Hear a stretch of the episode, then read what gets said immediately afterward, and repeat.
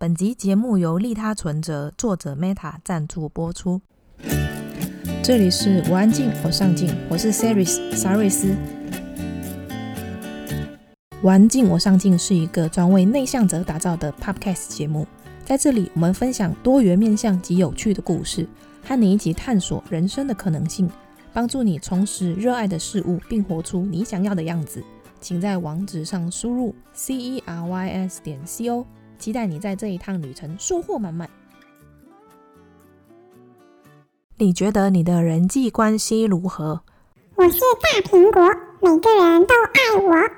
你总是讨好他人，没有自己吗？我好可怜，只有照镜子的时候才看到自己。有没有想过，为什么讨厌的人总是在你的身边？因为我是大苹果，大家都爱吃苹果。欢迎我们今天的来宾，心理咨商师黄之颖。今天和之颖来聊聊人际关系。当最亲的人成为伤痕时，该怎么疗愈自己？为什么我们总是吸引讨厌的人在身边？节目中我们聊了很多关于讨好型人格的人际关系，过往的成长经历如何影响着今天的我们？我们该如何更新人际关系的生存策略？聊着聊着，我发现一件事：当我们不够了解自己的时候，人生就像被扯乱的毛线球，找不到源头，只会越扯越乱。人际关系也一样，了解自己可以帮助你从打结的人际关系中解脱。当你了解自己的边界是不允许他人过度关心的时候，可以适时的提醒对方，并且喊停，因为这是你的人生。适时提醒他们拒绝妥协是你的责任。如同知颖在书中提到，伤痛之所以有影响力，是因为你给了他伤害你的权限。今天的节目也抽中两位听众的提问进行讨论，分别是听众文询问觉得自己不够好，嫉妒他人的时候该怎么办，以及听众零一二三询问内向的人如何分辨自己是不是个奇怪的人。如果你对这一集的内容有兴趣，请在威廉网址上输入 c e r y s 点 c o 斜线人际关系。在文字稿里，会和你分享人际关系必须保持距离美才会更美。节目最后，我们有个证书活动。感谢元神出版大腿的送出两本《当最亲的人成为伤痕》。最近我想冲冲 IG 的人气，想参加证书活动的来 IG 找我喽。不想参加证书活动也没关系，可以加入我们的脸书社团哦。我们的社团很安静，社员也很上进哦。正所谓安安静静又一天，上进上进又一年。没错，请在脸书上搜寻“我安静，我上进”，就可以找到我们喽。你准备好了吗？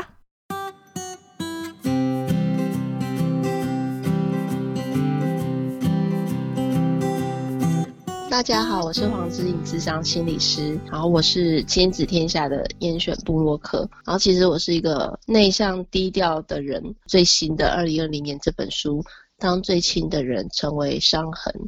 然后它是透析关人际关系的各个面向，从中怎么去找回自己的一个一份力量。当我们看到自己心里面的一些空洞的时候，重点是我们怎么去填补。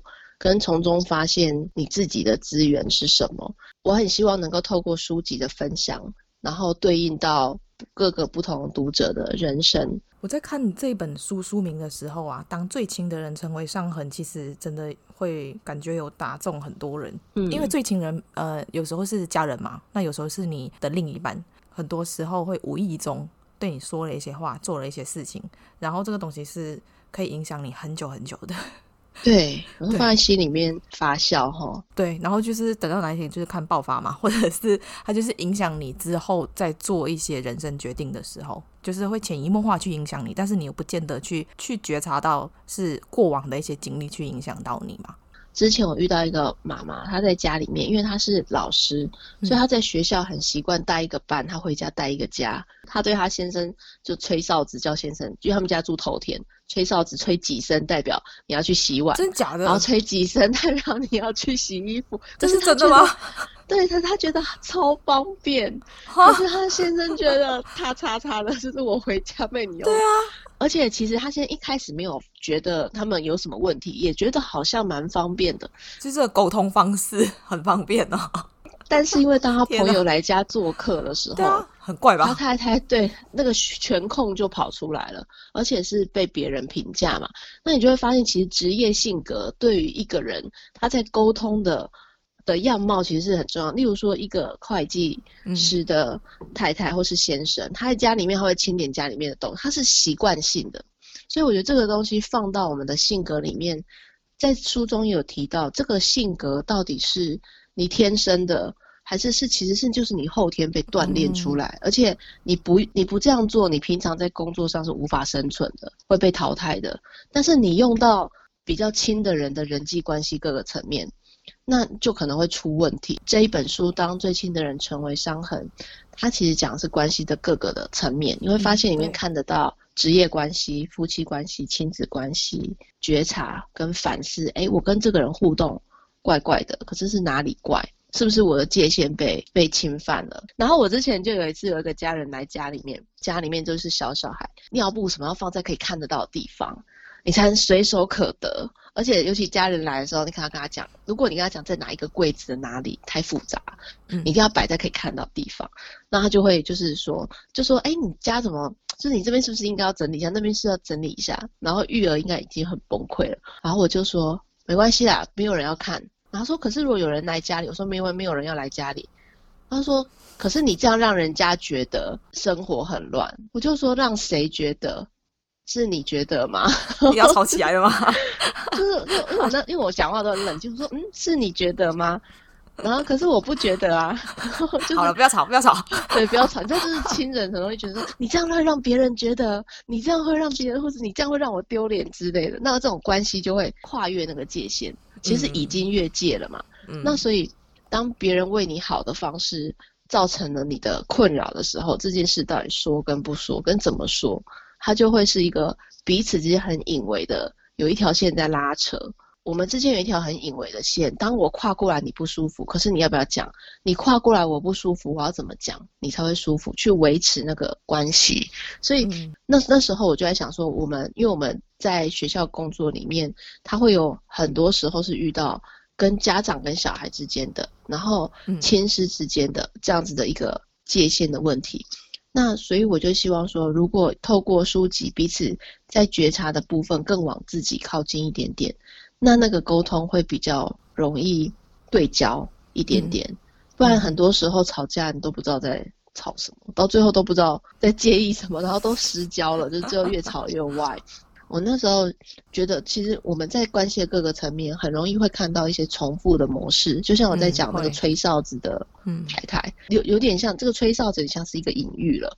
他都是希望用控制，马上立即做到，像交作业一样。那所以他跟先生后来就会在权控的部分，我比较高，你比较低，或者是我说的就是对的的这件事情上面有很多的抗衡。那这个其实就是一个重复的。但是他不觉察，他不知道怎么去觉察，跟有一点点跟他先生，他的目标到底是想变好，还是是整个家往前迈进，往往哪里迈进？往他觉得的方向迈进。对，说的真好，往他想要的方向迈进。对啊，他他个人想要啊，没错。而且就是我们，比如说我在相处的时候，像你说的，我觉得你讲的这个很很好，就是说往他想要目标迈进，而且速度是快的，但是到底快到哪里去？嗯他先生有没有办法跟上？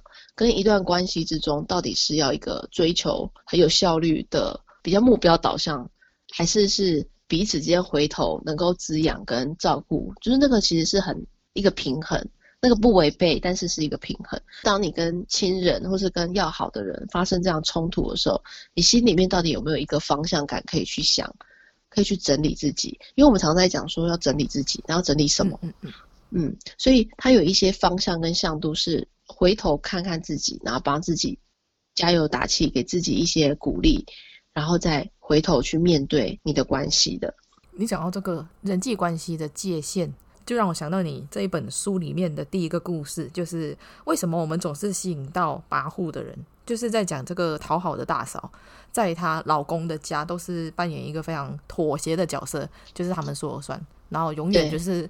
呃，即使有意见，也要没意见的那一种。然后他小姑就是最有话语权啊，不管大事小事都是他说了算，一直妥协到后面，他发现他完全没有办法为自己的家庭还有小孩做任何决定。在一个家庭系统里面，大家第一个是互相补位，例如说你家里面一定有比较显眼的人，你才有机会低调。嗯，如果家里没有那个显眼的人，或者除了说这个家庭都是低调的人，大家觉得都很舒服，我们大家都就是过问或者是探对方，那其实它是一个家庭的一个样子。嗯、但是大多数的家庭，他会是有一个，你会发现说，比如说哥哥、哥哥姐姐、弟弟妹妹，他们每个人每次家啊、呃、长辈都会说，他们每个人都不一样，个性都不一样。嗯，嗯，他第一个是天生性格本来就不一样，有些人比较好养，有些人比较难养，或者是有些意见比较多，在小时候就是这样，可能跟个性有关。第二个总是跟家庭的补位有关。如果大家通通都是很有意见，嗯，那就吵起来了。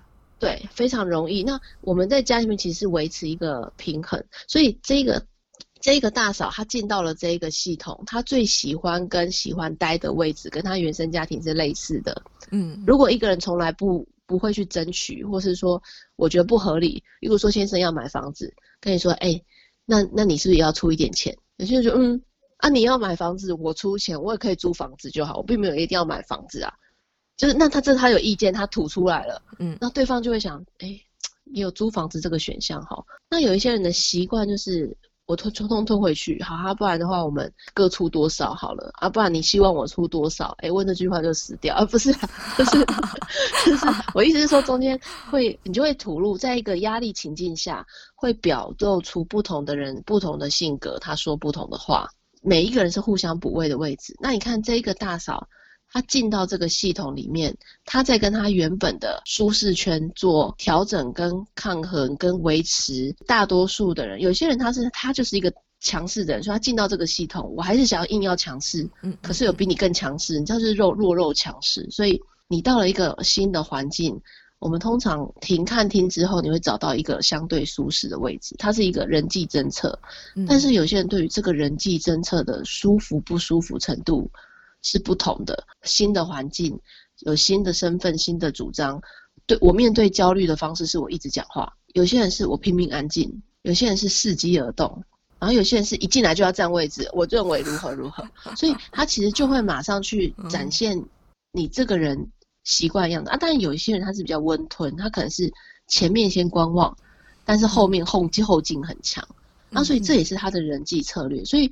我们进到一个新的系统，它是一个人际策略的彰显，是这些人际策略就会跟我们过去自己配备的生存方式是有关的。假设你在早年的时候，你遇到家人之间离散，例如说父母离婚，那他们是彼此就是你就是那个被争的那个筹码，那你在中间的生存之道，你就是会长出不同的自己的样子，生存之道跟你完全没有面临过父母离异，你不你不觉得你的爸妈可能会把你，你们要你要选边站？或是你要被分掉，或者是因为有你，所以我可以要到更多的财产。因为有你，我可以就是有什么，就是类似这种权重，那叫什么？嗯，就是他在这一个系统中，他不需要被拉拉扯扯。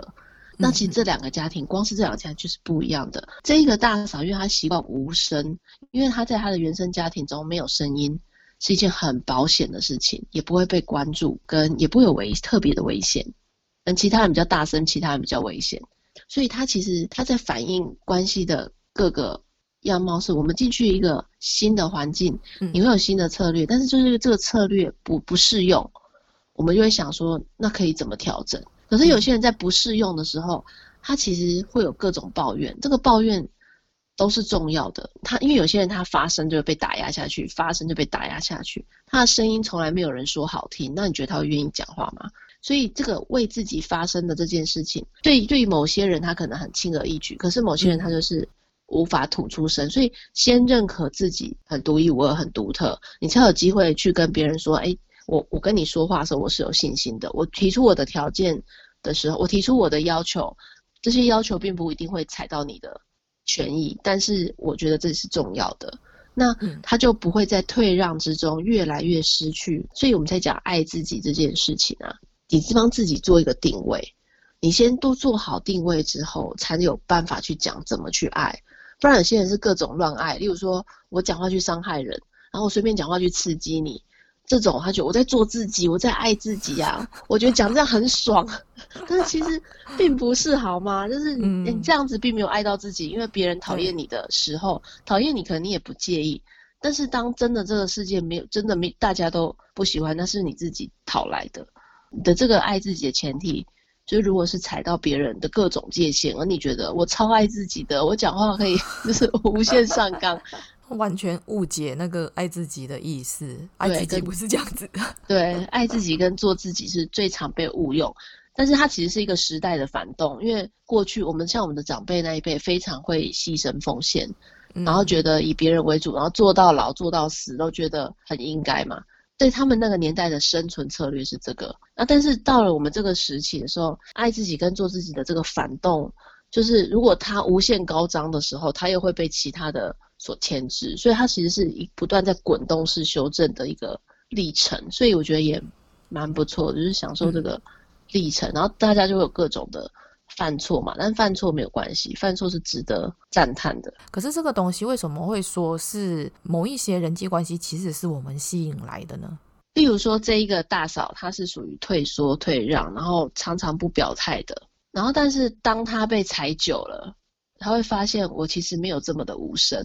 然后她到这一个系统里面的时候，她会吸引对方这样对她。所以，反正你常常，哎，我问你，你你要吃吃什么便当？她每次都没意见，那我就随每次都都帮你点我爱吃的，就是类似这种退让。他退，他进到他因为这个丈夫而进到这个系统里面的时候，他发现如果他越退让，这个家庭是会踩着他死里打的。就是他不会越觉得说哦，反正就不用问你了，什么都可以不用问了。那这个是这一个家庭新的家庭的系统发生的。你看他，也许他在旧的家庭，他的退让跟牺牲是被赞赞扬的。跟我至少记得我女儿爱吃什么，所以我会去买她爱吃的。可是到了新的系统，这个方式不适用的时候，它其实是问题本身的问题，它不是你个人有什么样的障碍，它不是一个缺陷，它其实是你不知道要怎么做。例如说，你遇到一个这么强势的人跟你说，啊，不然你吃什么，你跟我吃一样就好，那你就觉得好好好没关系。可是有一天你真的觉得有关系，你爱吃的猪脚我还真的不喜欢。那你要不要讲？讲啊？还是他每次都对 对，我们就会去讲。可是这个大嫂就是他习惯觉得哦，好吧，对，所以我觉得他是一个很好的点，是你开始发现自己有一些界限，有一些底线，有一些地雷。那这是认识自己一个极好的方式。可是有一些人他的方式是我继续讨好，看对方会不会对我更好。我继续讨好，看对方会不会有一天知道，我想我对你们的好，就是我希望你们这样对我。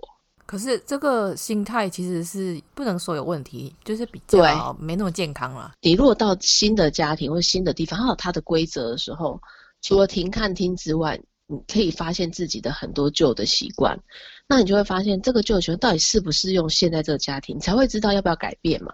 我常常举例子说，你如果玉米浓汤是大家要黏黏黏的那种，就是我们感情非常浓密，我们要常常打赖，我们每天都要早安晚安。我们才会是一个很好的互动的家庭。他遇到一个排骨清汤的家庭，就是他们彼此很淡淡的，然后觉得你的事哦，你跟我讲可能有点重要，可是好像你得自己解决。他们一定会不习惯的，所以他其实是我们会在不同的系统之中，你才会碰撞出哦，原来我家是玉米浓汤是大家要早安晚安。每一个你的人际的策略，它其实是你生存的徽章。当你发现有不适用，才会调整。而要调整到哪个方向去，它也许透过智商，也许透过朋友，也许透过谁，但是它会有新的东西冒出来。那这个新的东西，你就去去发掘说，它跟我适不适应，适不适合。那当它纳入到你的一部分的时候，你就你就成长了。嗯。那如果假设听众跟这位讨好的大嫂情况很类似的话，就是都是比较属于那种会去呃妥协的角色，那他们要怎么去察觉自己在人际互动中是一直重复这个模式的？然后他们要应该要怎么去调整他们自己？你这个是非常好的问题，你问的问题有有三个三个面向，第一个是他发现他是讨好的。你知道光光人要承认自己是讨好的，有些人就不甘心，会觉得讨好是我矮你一截。哦、对，就有些人会有这种想象，就他会觉得说，可能我讨好你嘛，表示我要掏心掏肺对你，可是你不一定有回应或没回应，就是是我先递出善意，然后但是我递出善意，有些人他不会觉得说是有受损的，是因为我的我的善意是在其他地方会被回应的，例如我会被尊重，那我就觉得 OK，我可以一直这样。先光是先承认我在这段关系中是属于比较讨好的那一个角色，嗯，其实他就跨越了自己的一部分。第二个是关于互动，这个大嫂为什么都吸引你？更讨好。有时候你的讨好是有底线的，可是当他出现，你就觉得我应该要消失，我应该要没声音的这件事情是怎么发生的？想说要省麻烦呢、啊？很好，就是第一个你会获得一些好处嘛，对不对？嗯、当你越无声，你越不会被变变成剑靶，或者是被觉得，或是变成他嘴里面叭叭叭叭叭叭讲的那个人嘛，对不对？嗯、对。所以你看呢、哦，这一个讨好是有它的好处的。而且这个好处是可以让你在这个地方偶尔生存，偶尔是让对方有好的评价的嘛。因为反正不用，你不会很有意见，你的讨好是有被某个部分被安顿跟回应的，而且在这个系统中适用。那其实你可以一直用下去。现在他会遇到的问题是说，这一个讨好变成无声，就是他完全牺牲奉献自己，而且没有人会理他，甚至有人会践踏他。然后当他要提出自己的意见的时候，他就觉得哈，你居然有意见哦？啊，那你怎么不以前不怎么什么？你现在这然后还会被指责，有没有？对，所以讲出来都还要被讲一次。对 对对，你讲出来是怎样？所以第二个是互动层面，就是对方会吸引你更讨好，更觉得要退让这件事情。但是当你真的要为自己发声的时候，我说，哎，我的小孩应该是我自己决定他补习费吧？应该是我自己决定的时候，你当然你要讲我应该怎样，他告诉你说。啊，那你以前怎么不怎么样怎么样？啊，你还靠我吃穿怎么样？原来你这么有意见呢？就是这个东西让他不舒服。他，你看到这个这个三个这三个演变演变的过程是不断承受嘛？我承受到这边 OK 啊，我承受到哦，你觉得我很好相处 OK 啊，我还可以获得好的评价。可是承受到你要来干预我小孩的教育的时候，我觉得不 OK。那你就会发现，其实有一些点你是有脾气的，而且这个脾气超好看。所以面对这样子的人。你有三件恭喜你的事情是第一件，第一个你更了解自己，第二个是原来在关系互动中，你遇到这种人，你会被吸引出这样的你去对应，嗯，然后而且你要肯定一下自己这个对应，是因为这个对应一定有它的原因。第三个是你有你的地雷跟底线，而且地雷跟底线非常好看。我们在人世间有各种生物，万事万物嘛。你你不是随便一个生物，例如说你是路边的小草，你可能要喊说哦，你们踩到我好痛，再脏话冒出来，你踩到我好痛，没有办法，因为没有语言。但是你生而为人，你有的时候，你发现哦，怎么那么痛？你干嘛？就是你连这个抱怨你都不敢出来的时候，你就发现哦，这个憋会让自己受苦。嗯、那所以先你先意识到这三个层次，你其实，在你自己要先肯定自己的部分，是你自己的内在已经提升的是。我知道我是有底线，而且这些底线好明确、好大声，大声到我不管你对方多跋扈，我都是想尖叫了。你内在的尖叫是，你生而为人，在这个世界上，你在关系之中，你是有自己的个性，而这个个性你没并没，因为你想维护关系，所以你并没有要马上去踩对方的点，你没有想要变得跟对方一样，所以他会把人拉回一个平等的位置是。相较平等，如果你不习惯太平等，那就是相较平等。我跟你是一样的，我其实也是有我的意见跟想法跟什么。那所以，当你在心理位置上先拉到一个平衡的时候，拉到一个跟对方相较平衡，你的沟通才会有力量。而这个力量不是说让别人觉得你情绪化或什么。像有些人，他是因为他在心理位置觉得我我已经被害了，我还被迫害了这么多年。听到你这样讲。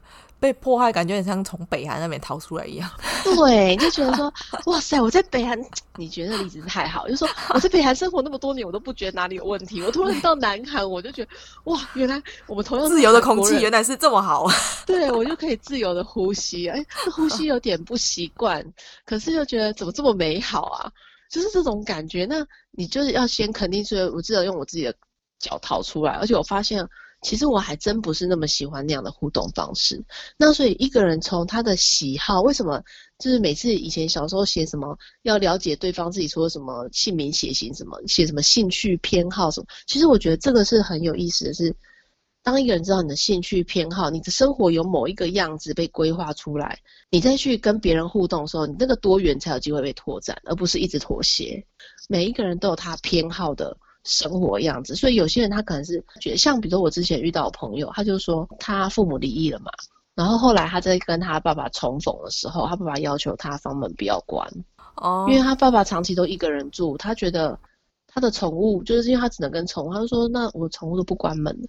然后就是这样才很亲呐、啊。对，这这就是我们等下接下来要讲的，这个也是一个我觉得 还蛮诡异的事情。没错，我觉得这是一个界限。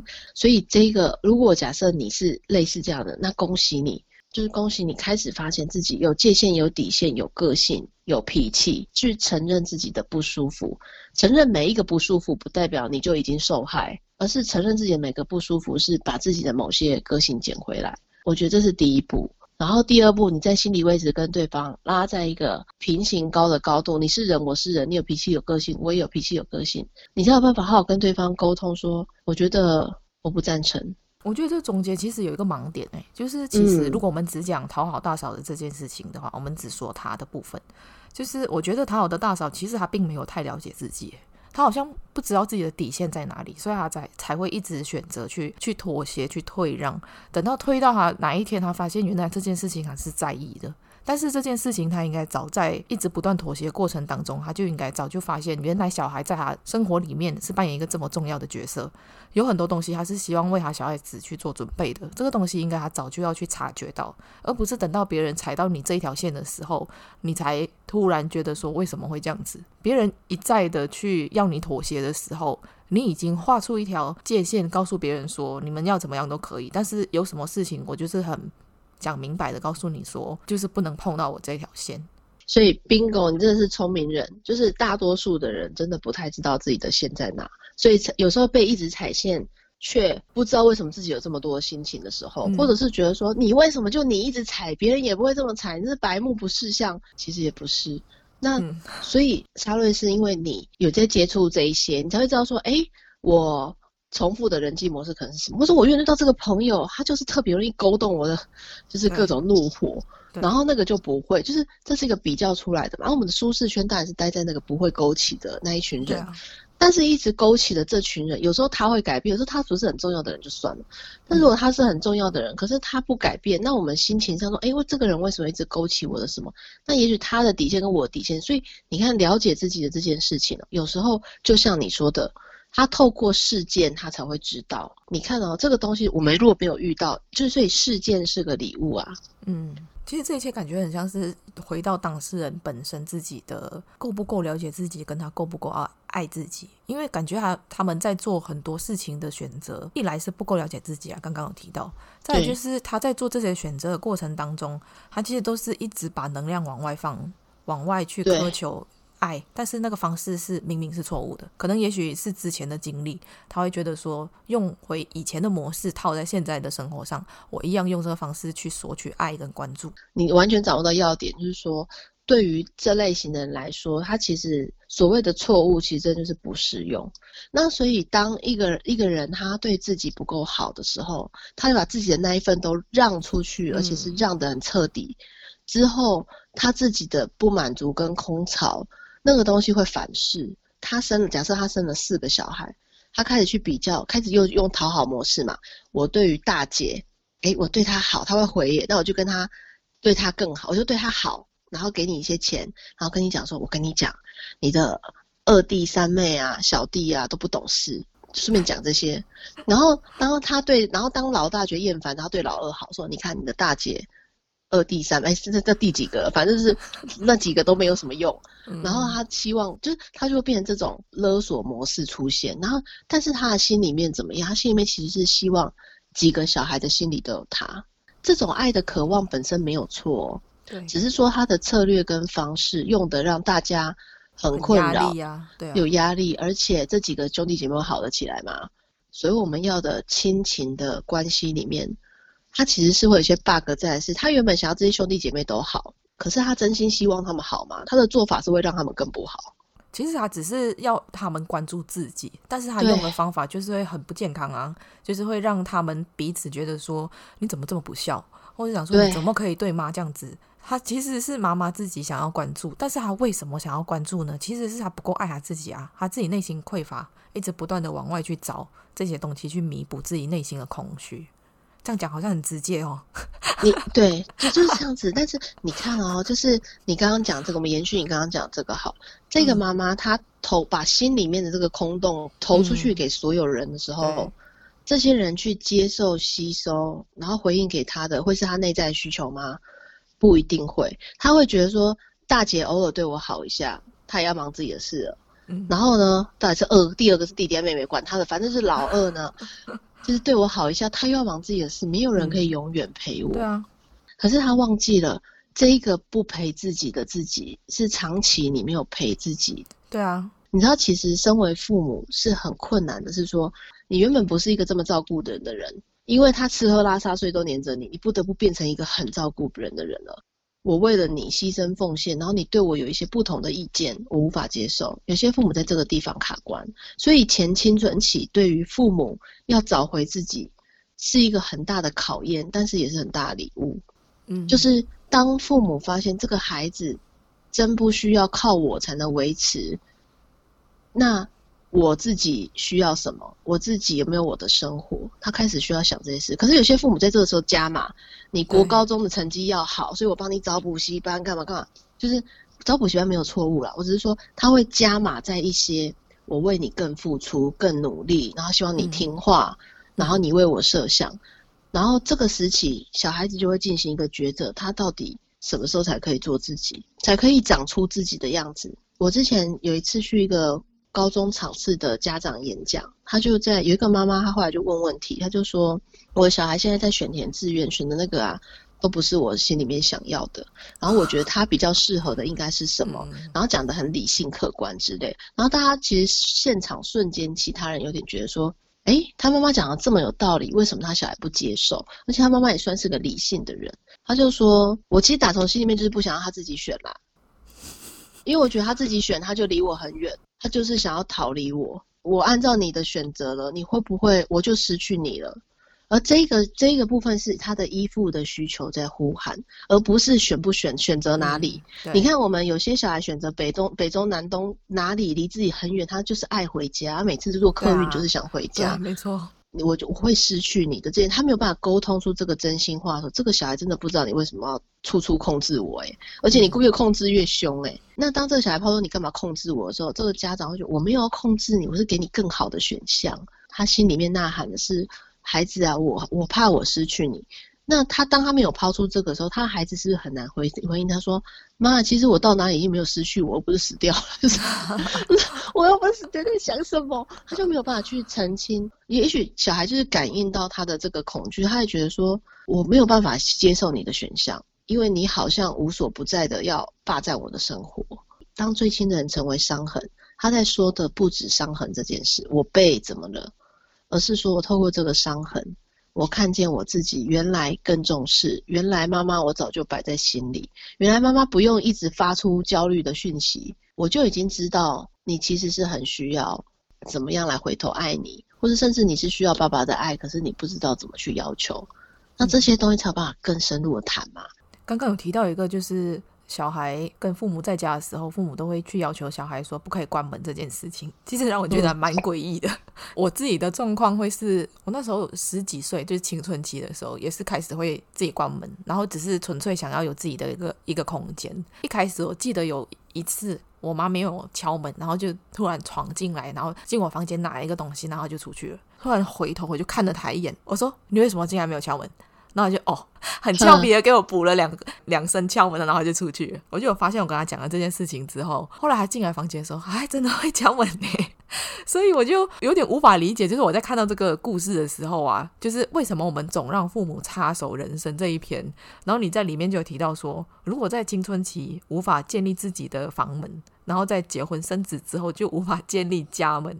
我觉得这个当中，刚刚我们有提到，就是父母跟小孩之间会在不同时期会有转变，但是很多时候父母无法接受，或者是小孩也不知道应该要怎么跟家人说，我们我们想要改变。就像就像我会讲，虽然我语气那时候没有很好，我觉得你那这样 没有，我觉得你很你很棒诶。我觉得因为你要讲出那句话，你心里面就是也有一个很自信说，啊，你怎么就是你有一个很强烈的意识到，你为什么开我的门？哦，对啊，就有一些人会觉得说，好，我要不要跟你讲？或者是就是有各种犹豫之后，你就是渐渐的没有门了。就算有门也像没门一样。嗯啊、假设听众，假设听众跟这位青春期女儿一样的话，我们要怎么让家人知道他们想要转变，然后要怎么去提出来？因为我知道，也许大家会有一些挣扎。对，没错。而且你知道吗？像我之前有一个朋友，他就遇到一个状况，就是说他跟他妈妈讲这件事情，他妈不但暴怒，而且还觉得为什么你要跟我就是有距离感了？然后这样子我没办法控制你什么用电脑、手机什么的时间，那这样你那里面会近视什么，就是更多，就是更多这种。嗯。可是后来他妈妈自己去外面，就是比如说有一次就坐在一客咖啡聊天，跟别他朋友聊天，然后他朋友去上厕所了，然后他就听到隔壁桌有几个婆婆妈妈真的在讨论这件事，就是说。哦，女儿大了啦，然后怎样不准人家，他就说：“哎、欸，我儿子、啊、会自己飞了啦。对”对，然后有另外一个人就说：“可是我儿子小学五年级就开始有这样的意识，哎，他这样子很正常，什么？”他就说：“真的吗？真的很正常吗？会不会是他想要就是有秘密？”他就，然后另外妈妈就说：“有秘密也很正常啊，有秘密很正常。”然后你知道吗？同才之间是需要同才的开化的。他妈妈突然之间发现。这件事情会被讨厌哦。原来我女儿不是讨厌，并不是排斥跟拒绝我，而是她真的需要自己的空间。然后她回来才跟她女儿说：“哦，我能就能够接受这件事。”可是她女儿心里面就有很多 OS，觉得说：“啊，你要等到别人讲你才知道。”我跟你讲，我跟你讲，你就各种伤心。有时候是真的会，应该怎么说？有一些比较开放的父母，比如说我妈这样，她其实也不知道，嗯、但是她就是会听小孩说的东西，对，就会去尊重。我觉得有时候是尊重吧，会觉得就是那个线会拉不够清楚，会觉得说小孩所有东西都是我的，你什么东西我没看过的这一种。可是这个其实是有一种压力耶。哦，你讲这句超经典的。那、啊、你这你你全身都是我生的，你有什么好不能怎么？对啊，但是这个东西你小时候可以，可是已经十几岁，或者是他已经够长大了，你还要这样子的话，我觉得第一件事情就是一定要了解到，就是说，就是有些人他会这样做，是因为他自己心里面有恐惧。我们不是为他设想，有一个好啦，某部分也是为他设想，但是说他心里面的恐惧，你要不要接受？这个在书里面讲到很多的是关于投射跟认认同。嗯、有时候家人就是，说我的房，假设我跟你姐妹好了，那个我们。家共同区域的垃圾啊，我就把它堆到你的区域，然后我觉得我长期可以对你这样，嗯，那你而且你我我丢到你的区域，你都会去回收，也会乖乖的去回收，那我是越丢越多，嗯，然后但是你觉得，如果你帮我丢个垃圾，可以获得就是姐姐每次买饮料几杯都会记得你，那你觉得好像也还 OK，就那是一种交换，就是这是变成一种习惯性，所以他没有发现哦，我这样做其实破坏了我们的什么界限，而且为什么你要有界限？就是他就会去质疑说，很可怕。对，会质疑说你为什么要有界限？对，你为什么要有秘密呢？我们不是家人吗？对，然后所以里面的这个人，他有时候就是第一步一种有一种方式是说，你告诉对方你正在做什么。例如说，我现在在读书，我要很专心。当你有更多的自由的选项的时候，而你希望你家人也认同的时候，家人势必要经历一番调试。嗯，这个就是我们彼此已经成长了。可是你会发现，当你成长了，比如说假设你心理成长了，可是你就会发现你会更孤单了，因为你身边就会出现更多所谓的一般人是没有太想成长，或是没有需要成长，或是他们觉得我们这样够我就很好了，我不要你不要来跟我讲哦，不要来改变我，嗯，就是会出现这样，哎，你也会遇到另外一群同样嗜好的人，就是我们一起心灵成长，所以你会发现，当你需要界限，你需要什么？当在沟通的过程，一定会有一般的拔河。而且这个拔河是彼此都要承受的。也许父母和父母的恐惧是，就像我说，他父母恐惧大概就那几个。你会不会离我更远啊？然后你会不会觉得不尊重我，以后什么事都不要尊重啊？然后你会不会以为你翅膀硬了，你可以自己飞，你不要我了？这些都是依附需求的呐喊。所以关上房门的里面那个人，需要很大的心理空间的勇气，是我可以我自己了。而我自己并不代表我要排斥你，我没有排斥你，我只是说有这条线会更好，就有点像小学的时候，男生女生可能中间会画一条线，那个金水 不要过来哦，你东西不要溢过来，这种概念，对，对，我们在小时候其实就会去画这个界限，嗯、这个你东西不要给我摆过来，我不高兴，我东西不要给你摆过去。这个当我们在里面界限里的我，心理能量够强大，你才有办法回很平和的去回复对方说，妈、嗯，其实我关门的时候。就是你会不会担心我是要跟你就是保持距离？其实不是，因为我只想我自己的空间，而且我会做得很好，我在里面可以发挥很多，做很多事。然后我们可以设定一个时间，说什么时候出来啊，或是我们一起。我们时间先讲好，然后我发现我同事也都是这样，我发现我朋友也都是这样，我发现其实 反正就是多一点的做，让对方知道这是很正常、很自然的。这一个过程里面，对方需要时间吸收跟消化。有一个听众文的提问，他说：从小到大总是受到家人的指责和批评，永远都会是我的问题。求学的过程当中也曾经遭受过霸凌和排挤，长大后感情状况都是以被背叛结束，或是遇到不认真的对象，常常觉得是不是自己不够好，不值得被爱。虽然看了很多心理书籍，还是会很不经意的怀疑自己。虽然很努力的精进，但是目前求职遇到困难，感情也不顺遂，偶尔也会出现嫉妒他人的嫉妒他人的感觉。嗯，我知道这样不好，真的不知道该怎么去面对当下的困境，觉得心力交瘁。希望咨商师可以给我一点指引，谢谢。好，我觉得第一点就是恭喜你。你终于知道，这不只是你的问题，不是你有什么样的缺陷或障碍，你知道吗？就是，就因为因为小时候你是很小的，你吸收家人的批评、指责、指教，有时候我们家人还会跟你说“吃苦当做吃补”，这句话对了一半。吃苦有某部分很励志的，它的确会让你像吃补一样，因为你之后就像我们经历大考，你考完之后就哦，海阔天空，松一口气的那种。嗯我活过来了，我前阵子是熬夜什么，然后这辈子不碰书，我终于就是一直读书，然后觉得来不及了，都念不完，我终于有这种熬过了一种哦，我我就是我居然有这种时刻，嗯、这个吸收批评指责的你，某一个部分你会活得方方正正，或是你会活得不出错，这些批评指责有时候是大人的各种恐惧。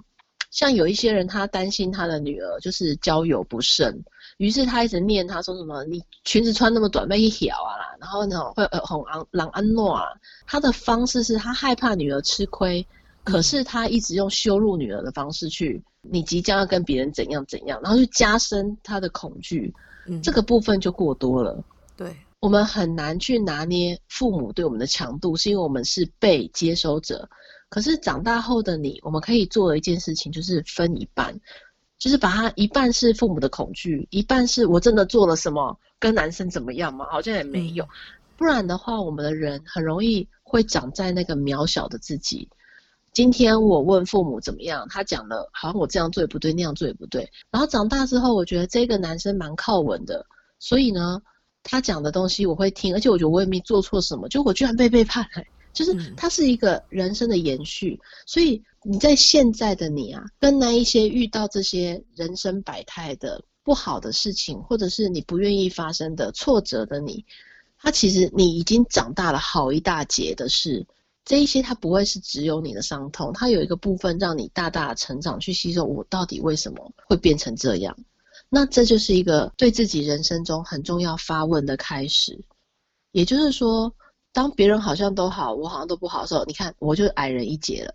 当别人好像又又有什么了，而我没什么了，那我是要嫉妒他还是羡慕他？羡慕跟嫉妒只差一点点的距离。今天我如果觉得你好，我也觉得我够好，我是羡慕你。莎瑞是有非常美好的甜美的声音，有非常深度的访问。诶，这个是羡慕。可是我嫉妒你的时候，你看这个嫉妒的时候，我是变得比你小。我觉得我没有这个，没有那个，我才需要去嫉妒，甚至觉得掠夺。说哼。这个就是这么厉害的主持，我要取而代之，这种就是嫉妒的力量嘛。所以这个、嗯、这个是心理位置上变，把自己变小。我已被背叛结束，我已遇到不认真的对象，我是我自己不够好，不值得被爱，这些都是把自己放在一个小位置。我好像有什么样的缺陷或障碍或什么。可是今天我想告诉你的是，其实你没有。当你在写这封信或者写这个疑问，对自己的人生各种发问的时候，你在心灵的层次上，你垫了一个好大的垫脚石，为自己成长了很多，你才有办法走到这个位置，去勇敢的去发出这些疑问，发现自己重复的模式，甚至发现，在今天你可以把这些批评跟指教切一半还给他们，有些是他们的恐惧，有一些是你可以成长的资源。然后这些不好的被背叛的对象，有一些真的是他们自己的问题，可是有一些会不会我在关系里面，我自己用什么样的姿态回应，那是我的问题。所以这个其实问题本身不是问题，而是说我在心理位置上面我没有办法去做一个拿捏跟权衡，百分之八十可能是你的问题，百分之二十是我的，还是我是百分之五十？这个时候，你才有办法把那个心理能量先拿回来，给自己说：“我可以决定这段关系中是谁发生了什么事，而我在其中参与了多少，因为我也有参与嘛，而不是通通好像是我运气不好，我很背啊，然后我都如何，我的命很差啊。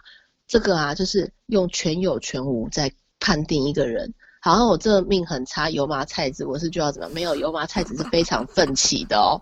就是你看，就是所以我们其实，在心理能量，你其实是可以拿回一点给自己的是，这样并没有不好。出现嫉妒别人的感觉也没有不好。嗯，真的，出现嫉妒别人的感觉，你就会开始发现哦，原来他身上有什么是我很渴望、我想成为的。所以这些都是你的资源，所以要先肯定自己。另外一位听众零一二三，好，自己给自己一个数字。好，好，好，我从小就是内向的人，所以妈妈常常会对我说：“你都不跟别人说话，这样子别人会觉得你很奇怪。”所以导致现在在生活中做出一些决定的当下，心里都会出现一个声音，就是这样做别人会觉得你是一个怪人，以至于我分不清楚到底是别人真的会这样觉得，还是这只是我的想法，应该怎么办？我觉得这一个这个问题蛮有意思，其实蛮常会有人这样子的，就是觉得这样是很奇怪，那样是很奇怪。然后我自己这样，我觉得你先回到自己身上，就是自己的时候啊，你在享受跟舒适些什么？你先把这个东西画出来。比如说像我自己的时候，我常常就是我在我自己的家庭里面。我其实也是属于那种就是比较内向的小孩嘛，可是你知道吗？当我到其他的另外的家庭，或当我多听别人的故事，我才发现别人会觉得这件事很奇怪。可是为什么我就要抛头露面？就是对，我才发现哦，原来在不同系统中有这种评价。那我觉得今天这一个部分是因为是自己的妈妈，她可能会担心你有各种的被别人觉得奇怪，或是她自己觉得她自己的个性跟你不一样，所以她会觉得你这样是不是奇怪？那。这个部分呢，妈妈住到你的心里面，到你长大了，就是这一个问题，其实是回应回应给你说，其实妈妈说的这一些奇怪啊，我觉得可以跟真实的朋友聊一聊。跟你要好的朋友聊一聊，你觉得你有觉得我怪吗？还是什么？就是可以直接聊。像我自己有一个历程，就是我因为我以前就是我们很少逛街，因为我们家楼下就是那种什么有那个人会什么砍人家手指啊，为了抢那个抢什么金戒指这种事情，所以就是就应该是这样对。所以从小家人就说你不准出门，出门就是会被砍。你你在台湾生活吗？怎么会那么可怕？对，所以 我在台湾生活，然后但是就是你知道这种恐惧其实某个部分是。是家人担心你这样会不会不好？那不会，你出去要记得注意安全。嗯，然后你出去的每一个，可能家人会觉得说啊，你会不会遇到坏事？所以这种恐惧，你看，在一个小小小孩到小学生到国中，我都不太敢出出门去，就是我不太去逛街买东西的。所以当高中的时候，有同学约我出去逛街买东西的时候，我不要，我不要被砍手指，我不要。对，你知道心里面会有那种哇，外面很恐怖，你们怎么敢在外面花钱？让你知道你有钱，就是有钱很恐怖。你知道我之前去买个文具，都是那种速速出去，速速回来。他就是会在心里面啊，因为他会叮咛你，陪伴你好一段时期，就是。那个时期的时候，父母担心你，他所以父母担心你不跟别人讲话，别人觉得你很奇怪。他可能是在某一个时期，可是因为这个讯息传达的很强烈嘛，所以在心里面你自己其实也会问自己说是不是怪人。所以有一段时期，我朋友常常约我出去怎么逛街，尤其是大学。那大学的时候，我就真的有一群好朋友是，是你出去的时候，你知道我出去就帮人家拎包包。然后呢，大家就是在什么试穿衣服啊，然后我就在那边帮大家顾顾那个顾他们所有的财务啊什么，然后他们都觉得我很像男生，他们就说哇塞，我都叫我男朋友做这种事情呢，你怎么不来试穿什么？我说不行，就是进去之后可能会被谋杀。然后我就觉得 你做被害妄想症有点严重哦。对，他就说不行不行，你这样子太夸张。后来我才发现，哎呦，就是原来去试穿才会买到。就是你知道合适的衣服很正常，所以我觉得分不清自己到自己是还是别人啊。无论是有些人他是走教会，或者是去佛堂，去哪随便你宗教信仰的也可以。有些人是从你真实的世社会世世真实的世界中，好像我们在虚幻的世界，就是反正找一群你的朋友，然后你有心里面的各种疑惑，你可以问他说：“哎，我这样是？”你就把心里面的这个抛出来。就是你觉得是放心的人，你说哎、欸，这我这样会不会很奇怪？然后我真的讲会是很奇怪。我发现这是一个很重要的历程。如果没有这种人，你可以找心理师。我之前有一个学生，因为他常常因为癫痫发作，嗯，然后他非常的优秀，他常常因为他癫痫发作，整个人会断片，你知道？所以他断片还可以 考上很好，觉得很厉害，厉害。然后，但是他还是没办法肯定自己啊，他觉得说。我会不会随时随地跟人家讲话？其实我断片了，人家觉得我很怪，然后发现我癫痫，随时就是可能我会断断片。然后，所以他跟我讲话的时候，他就很安心的在跟我确认说：“老师，我上面刚刚我讲的什么什么什么，我有没有断片？我说没有啊，刚刚你没有断片，确定。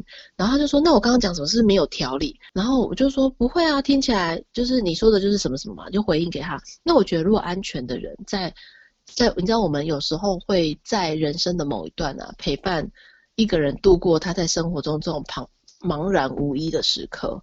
我觉得这一个像我的这个学生啊。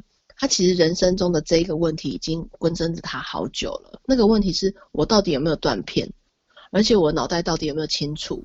我会不会随时随地因为发作而我整个人疯掉？但是他在心理智商的历程，我们大概就是智商了一个学期，他其实整个人非就是稳定很多。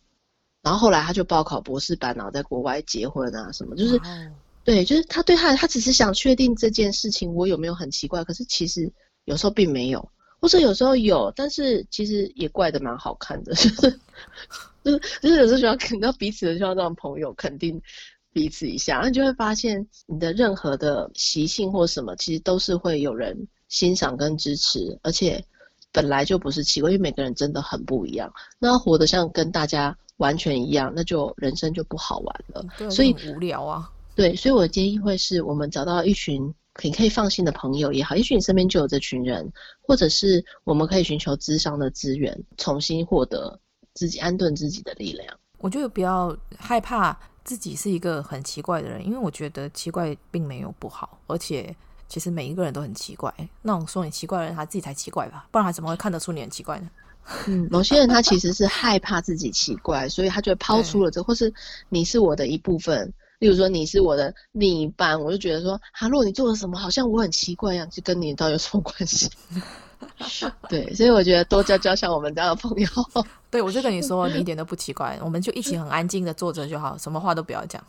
没错，我就觉得啊，透过这个广播，我也认识了像你这样这么好的。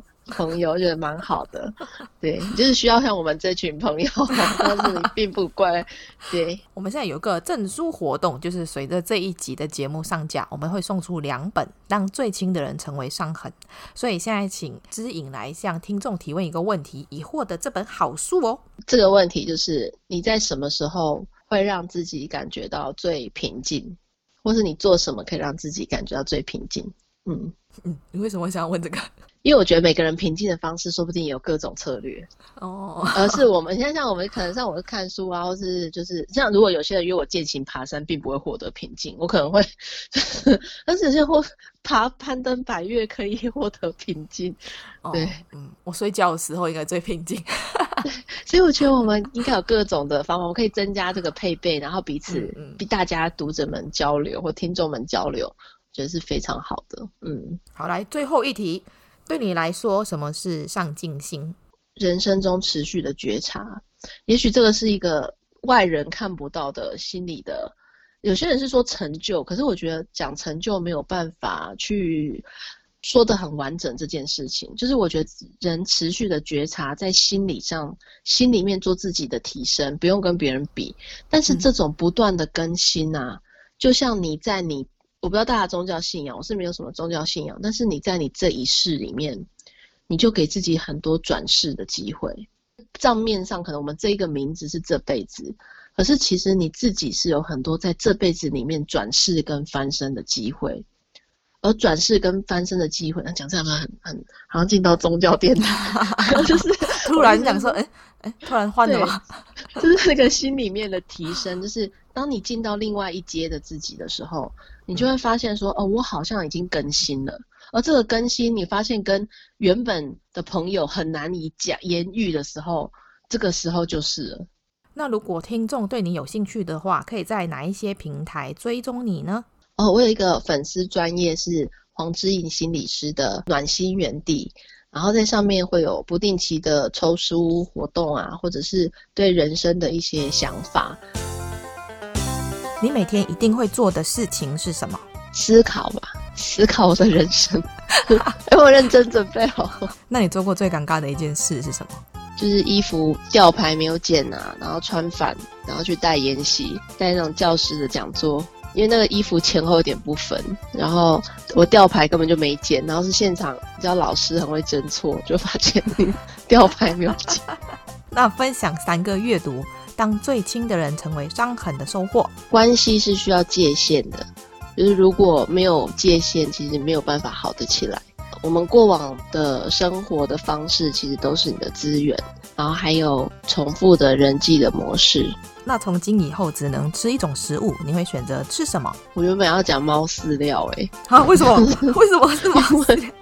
感觉它无盐，然后就是没有盐分，又可以各种的营养。那为什么不是狗饲料，一定是猫饲料？因为我吃过狗饲料，比猫饲料咸。为什么 会去吃这个东西？呃、不晓得为什么。那如果当最亲的人成为伤痕，可以重新编辑，你最想要修改或者增加哪一些内容呢？嗯，我会想要增加那种励志小语贴，在书的最后面可以随身小卡那种。那如果漂流到一个无人岛上，只可以带一本书、一个人或一件物品，你会带什么？一位无话不谈的朋友。有一本书叫做《每一天的觉醒》，例如说，他说我失去一根肋骨，可是我遇到我内在的亚当，我就觉得哇，如果在孤岛上 遇到猛兽，我可能需要励志的话陪我。一件物品。手机吧，充宝宝店的手机。可是那边没有网络哦，也没有网络，无人岛哎。那你觉得生活里面最重要的事情是什么？我觉得家庭生活跟工作的平衡。对，我觉得比重要抓出来。那你最讨厌哪一种人？问东问西的人吧。哎，不是快问快答。对，你去银行办一件事情，他就一直问你什么现在工作啊，然后是收入多少啊，干嘛？我觉得这个跟我现在要办的业务有什么关系吗？那如果你很想发脾气却不能生气的时候，你会做什么？我会去看书。你可以平静的下来看书哦。对，不然就是什么线上抽牌卡那种。抽那种就是可以静心的牌卡，比如说奥修禅卡，他就会跟你说什么你内在发生什么事情之类的。那你的座右铭是什么？如果可以简简单，何必复杂？那你最喜欢别人赞美你的一句话？有深度、有内涵吧。那目前为止，你做过最疯狂的事情是什么？就是出国不保险，故意的还是忘记？人生没有希望就算了。但我后来发现，保险还是留给活下来的人。哦，对啊，应该要保一下。你希望回到过去看小时候的自己，还是去未来看以后的自己？去未来看以后的自己吧。那早上醒来，你宁可样子五官一样，但性别不同，还是样子五官不同，但性别一样？想先知道五官不一样是长得怎么样。那如果一觉醒来可以改掉一个坏习惯，你希望改掉哪一些坏习惯呢？太低调吧。一早醒来就赶快拿起相机拍 YouTube 直播，这样 立马让自己高调。我没有办法，天哪，我真的很内向。哦，真的吗？你你很内向吗？我也是哎。对呀，真的吗？太好了，握手，隔空握手，握握手。那如果可以回到过去，跟自己说一句话，你想跟当时的自己说什么？说一切都会过去，而且会越来越好。那如果你捡到一个神灯，可以让你许三个愿望，你会许哪三个愿望？哦，我觉得身体健康、平安太重要了，顺心如意吧。再来几个愿望吧。如果必须跟某个人戴上手铐生活一个月，那会是谁？我老公吧。那如果和某一位明星出现在娱乐头条，你觉得新闻标题会是什么？我觉得他一定是在我的书中获得什么领悟，所以他带着我的书在看，然后被拍到，就是 但是还是没有这个，还是没有我的出现，是我的书，是你的书，又不是你在上面，又有内向的，没有办法。即使出现头条，也是很低调出现，有没有？对，低调出现说，哎、欸，那个配件哦，那本书我还搜寻，那一定里面有什么秘密？为什么他要看这本书？